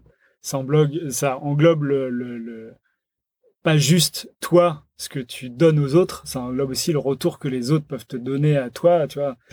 Hmm, Bien sûr. ouais. Surtout dans mon domaine où tu fais du, des trucs très visuels, euh, tu fais de l'animation, de l'illustration, euh, des choses qui doivent plaire pour. euh, voilà. Donc, faire ce qui te plaît, c'est aussi comprendre que ce qui te plaît peut plaire, quoi. Et aujourd'hui, je suis à un, moment où j'ai envie de plaire à plus de monde, quoi, forcément. Et c'est, c'est, alors je sais pas si c'est dans le podcast ou sur le ton site où tu te dis comme un, enfin tu te présentes comme un créatif passionné. Ouais. Est-ce que tu penses qu'il faut vraiment être, euh, enfin, tu penses qu'il faut vraiment être passionné pour être euh, à la fois créatif et puis, euh, bah ouais, juste pour être créatif quoi? Alors pour être créatif, je pense qu'il faut être vraiment très passionné, ouais. Parce qu'en fait, ça demande un investissement dingue, vraiment. si tu veux faire de l'illustration, t'as 40 000 illustrateurs à côté de toi qui veulent faire la même chose que toi. Et je reçois pas mal de messages de gens qui me disent ouais comment est-ce qu'on peut faire de l'illustration etc. Et je pense que ils se rendent pas compte de l'investissement que ça demande derrière pour faire illustrateur. C'est-à-dire qu'il faut vraiment. Euh, il faut quoi? Il faut produire en fait, tout simplement. Enfin, il n'y a pas de. Il faut, ouais, il y a pas de secret. En fait, il y a plusieurs sortes d'illustrateurs. Il y a l'illustrateur qui fait l'illustration euh, technique, c'est-à-dire qui, qui, qui a vraiment envie de, de, de mettre en image ce qu'il a dans la tête, mais qui a pas plus de choses que ça à dire. Du coup, euh, c'est de la commande, des choses comme ça. Et, et euh, pour la pub ou je sais pas quoi. Et, ça, ça marche très bien, tu vois. Mais il faut avoir un style et du coup, il faut travailler ce style et il faut qu'il soit très identifiable et il faut que les gens sachent pourquoi ils viennent te voir et du coup, euh, voilà. Et puis à un moment donné, ton style, bah, il est passé de mode. Du coup, il faut que tu changes de style. Et du coup, c'est encore un retravail. Et puis, tu as les illustrateurs plus auteurs qui ont vraiment quelque chose à dire. Typiquement, euh, un Jean Julien, par exemple, ou un Sampé, c'est quelqu'un, euh, enfin, c'est des gens qui, ont, qui, qui, qui, arrivent à te faire passer de l'émotion, de l'humour et, et, plein de choses dans un dessin minimaliste où il n'y a vraiment pas de technique à proprement parler. Ouais, bien sûr. En réalité, tu dessines un bah, Sans P, c'est des, traits, c'est juste des traits, quoi. Enfin, juste. Euh... Sans P, ça a l'air très facile comme ça, mais en fait, quand tu t'y mets, tu vois que le trait que tu as mis en bas à droite, en fait, euh, il est nul, quoi. Il dessert tout ton dessin. C'est vraiment une fluidité de traits. En fait, ça a l'air simple, mais c'est très compliqué. Et, euh, et c'est pareil pour Jean Julien. En fait, Jean Julien, euh, il arrive à dessiner parce qu'il dessine, mais euh, il n'y a pas une minute où il dessine pas. ces gens-là, quoi. Mais tu vois, là-dessus, c'est la différence entre, par exemple, un Sampé qui produit des œuvres et vend ses propres œuvres. C'est-à-dire que lui, il travaille pas vraiment. Enfin, ou alors, dis-moi si je me trompe, mais tu vois, tu as le côté créateur au sens propre du terme qui est bah, je, je, crée des choses et des œuvres et puis je les vends. Et c'est pareil pour, euh, je sais pas, un écrivain ou, euh, euh, tu vois, si demain moi j'écris un livre et bah je, je, je, produis quelque chose qui vient de moi et puis je le vends, versus bah, je travaille pour des clients qui ont des besoins et donc je réponds. Il y a aussi, tu peux pas avoir ce, enfin, toi par exemple, tu as ce mix là aussi, non? Où tu crées des choses pour toi, mais tu crées aussi des choses pour tes clients. Ouais, moi je, moi aujourd'hui, ce que je montre, c'est pas des choses dans lesquelles je délivre des messages, des choses comme ça. Du coup. Euh, là, c'est vraiment euh, assez technique, c'est-à-dire animation, illustration. Mhm, mhm. Euh, voilà. Alors que Sampé, on fait appel à lui pour sa patte, tu vois, on lui demande un dessin pour, je sais pas moi, Le Monde ou j'en sais rien. Et on l'appelle parce que c'est Sampé et parce qu'on sait que ça va être marrant, que ça va être émouvant et que, etc. Donc c'est pas la même démarche des clients, c'est une commande, mais une commande oui, c'est pas la même ouais, je comprends. finalité. Et, toi, tu réfléchis si tu as une vision là, allez, si on se prend les 5-10 prochaines années, est-ce que tu as envie d'aller plus sur, euh, tu vois, de, de, tu disais euh, tout à l'heure, euh, je sais pas si j'ai vraiment une, une, vraie identité, une vraie patte à moi. Est-ce que c'est quelque chose que tu as envie de travailler et que les gens t'appellent pour vraiment ta patte et te laisser carte blanche ou pas? Alors moi, je, en fait, j'ai pas forcément envie d'avoir une patte. Le style, c'est pas forcément ma, quête. Ok. Par contre, euh, le, je pense que le style, il vient naturellement. C'est-à-dire, si tu dessines tous les jours, 8 heures par jour, euh, pendant un an, t'auras un style à la fin de l'année, quoi. C'est pas possible autrement. Par contre, euh, ouais, moi, j'aimerais plus, tu vois, écrire ou écrire des histoires ou des choses comme ça et dire plus de choses que juste faire un dessin ou répondre à une commande pour euh, valoriser les bienfaits d'une crème euh, hydratante quoi tu vois. C'est quoi les du coup le, prochain projet créatif que je te souhaite c'est quoi? C'est potentiellement écrire une BD le, le, petit rêve que tu avais euh... bah, écrire le petit rêve je sais c'est pas un petit rêve c'est un, beau rêve mais... bah, écrire une BD ça demande énormément de temps. Genre une BD ça met euh, ouais 8 mois 9 mois à dessiner quoi tu vois. Donc euh, c'est quand même des, des, temps longs. Enfin pour moi c'est des temps longs. Réaliser un film de cinéma, c'est 5 ans ou je sais pas quoi, donc c'était encore plus long. Mais euh, non, moi, je, je commencerai petit et je, j'aimerais bien grossir. Euh, ouais. C'est quoi petit euh Petit, bah, petit c'est écrire des plus petits livres, quoi. Et les plus petits livres, c'est plus des livres pour la jeunesse et des choses comme ça. Mais déjà, tu peux dire beaucoup de choses dans un livre jeunesse. Ouais. Voilà. Mais par contre, c'est comme pour tout. Hein, c'est, ça enfin, il y a, y a 40 000 autres personnes qui veulent faire la même chose. Hein. Ouais, bien sûr, bien sûr. Est-ce que euh, est-ce qu'il y a, un, y a un, film, un livre, une expo euh, qui t'a qui t'a marqué et que tu recommandes? Je sais que c'est une question que tu as posée aussi, et donc je te la repique. Euh, ouais. ouais, ouais, effectivement. Euh... T'as le droit de choisir un de chaque si tu veux. Un de chaque bah, Ah ouais, un de chaque carrément. Alors, euh, je laisse le choix, c'est assez libre comme en fait, J'ai plus, plus énormément au cinéma ces derniers temps, mais le, le dernier film qui m'a complètement halluciné, c'est Spider-Man New Universe. Que j'ai pas vu. Ouais. Qui est sorti après Avenger. C'est celui qui vient de sortir. Euh, il est sorti il y a, ouais, peut-être 4 euh, mois, 5 mois, un truc comme ça. alors non, alors c'est celui d'avant. Ok, donc c'est celui d'avant. Je pense qu'il est sorti en novembre. Ah oui, non, ok. D'accord. C'est celui qui est en. en... Mais c'est pas le... c'est le film d'animation Pas du tout? Le film d'animation, ouais. Ah, c'est celui-là, ok. Ouais. Ça, pour moi, enfin, moi, je suis un, gros fan de films d'animation. Euh, j'ai pratiquement que ça chez moi, en DVD, machin je, quand il y a un film à mater, euh, je commence d'abord par regarder s'il y a des films d'animation que je pourrais mater, et puis après je regarde s'il y a des films. Donc moi c'est vraiment le film d'animation et euh, Spider-Man New Universe en fait c'est une énorme claque visuelle. Et puis j'ai interviewé euh, Benjamin Lacombe qui m'a recommandé une expo aux Arts Déco de Paris, le gars qui fait les Mireille l'abeille. D'accord. Ok qui est toujours euh... ouais. Et en fait euh, dans cette expo tu as plein plein plein d'illustrateurs euh, exposés des originaux de, gens que en fait tu soupçonnes pas qui pourraient être exposés aujourd'hui. Enfin des, vieux euh, illustrateurs comme Rackham ou Beatrix Potter ou des gens comme ça. Et en fait ouais ça mêle plein plein de choses quoi. Donc tu peux ne pas apprécier ce que fait l'illustrateur pour Mireille l'abeille quoi parce que c'est un style très particulier, mhm. beaucoup de peinture, euh, assez gras, etc. Moi, je suis personnellement, je suis pas un gros fan de son de son trait, mais par contre, tout ce qu'il y a autour, la façon dont il est arrivé à ça, etc. Enfin, c'est passionnant. Sinon, moi, je lis beaucoup de bandes dessinées. Je suis plutôt dans Brecht Stevens, fait, euh, qui a écrit Les Rigoles. Alors ça, je l'ai pas encore lu, mais euh, j'ai lu La Panthère. Ouais. Alors ça, c'est ouais, un livre hyper marquant. Enfin, tout son trait, enfin, ouais, il est son trait est hyper original. Et quand tu lis, tout est hyper fluide. Alors que quand tu le feuillettes, tu te dis, mais j'ai jamais C'est ouais, ça, quoi. ouais. Et en fait, tout se, tout est cohérent, tout se tient. Euh, enfin, c'est, euh, le sujet est vraiment pas facile du tout, quoi. Ma dernière question euh, qui revient tout le temps sur le podcast, si tu avais un, un, tableau géant qui était visible par le monde entier, qu'est-ce que tu écrirais ou dessinerais dessus? Alors ça, j'ai entendu ta question sur tes. Tu l'avais préparé Alors j'ai pas eu besoin de la préparer parce que au moment où j'ai entendu cette question, je me suis dit bah attends, euh, euh, moi ce que je dirais c'est ça quoi. Et en fait c'est euh, c'est une phrase qui est déjà affichée en grand sur tous les panneaux publicitaires, enfin sur peut-être la moitié. C'est just do it. ouais, ouais c'est juste fais-le. En fait c'est ça a l'air complètement con, mais en fait tu vois ce que je disais tout à l'heure, à force de lire tous ces livres sur le développement personnel et machin, en fait, tout explique comment ils sont arrivés à tout ça. En fait, mhm. c'est juste que leur expérience a parlé. Ils ont.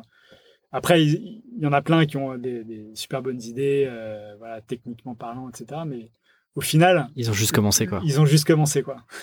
Ok, c'est une belle. Euh, Donc voilà, c'est pas très, c'est pas très littéraire, mais euh, ces derniers temps, je réfléchis beaucoup à cette phrase et je me dis que ça résume à, peu près euh, à peu près tout. Quoi. La raison pour laquelle je suis parti en freelance, la raison pour laquelle je fais mes podcasts, euh, et puis la vie d'à peu près tous ces illustrateurs et tout ça. Quoi. Voilà. Superbe. En tout cas, merci beaucoup euh, pour cette très belle discussion que j'ai beaucoup aimé. Et puis, bah, merci à toi. Où est-ce qu'on envoie les gens qui veulent te contacter ou en savoir plus sur toi? Bah, Il y a mon site moonpalace.fr et pas .com parce que c'est les hôtels. Je ferai attention. Et euh, sinon, j'ai euh, un Instagram, un Facebook. Enfin, je suis à peu près sur tous euh, ces réseaux-là, même si voilà. j'ai un mail sur mon site, donc c'est aussi simple. Et puis, allez écouter le podcast Esquisse Esquisse, qui est vraiment. Esquisse, voilà. Bah, merci. Avec de très bons invités. Merci. Merci à toi, et puis je te dis à très bientôt. À bientôt. Salut. Ciao. Trop bien.